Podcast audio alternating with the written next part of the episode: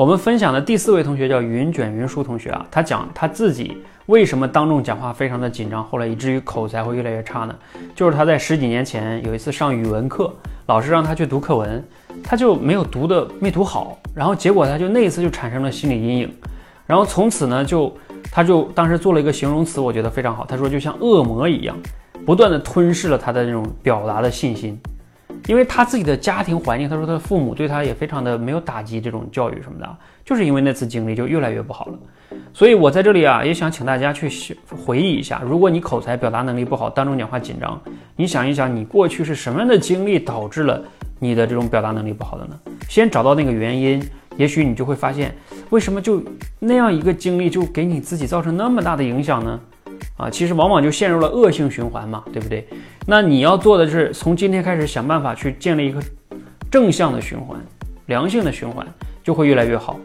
啊，像他就是那样的，我听了我都觉得有点震惊，为什么读课文没有读好，然后就有有那么大影响呢？是不是？又不是当众讲话，又不是面对很多人演讲，然后突然间空白了，只是读个课文嘛。但是他就说对他影响就这么大，所以每个人的经历真的是不一样哈。那至少呢，你可以呃分享一下啊，你可以在留言区分享一下，你是因为什么样的经历导致了你后来越来越不敢说话了呢？啊，你找到这个原因，你可以有针对性的去解决它。如果你解决不了，你可以来找我啊，来我们社群帮你去刻意练习。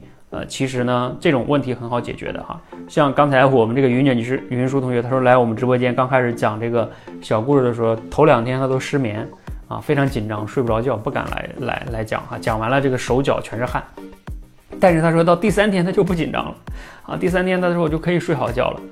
这个就是这样的，有的时候他就像纸老虎一样，没有你想的那么难。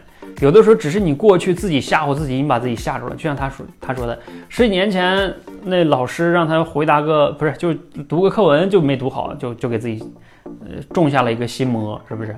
像恶魔一样吞噬了他。这个他这个形容词非常的恰当哈。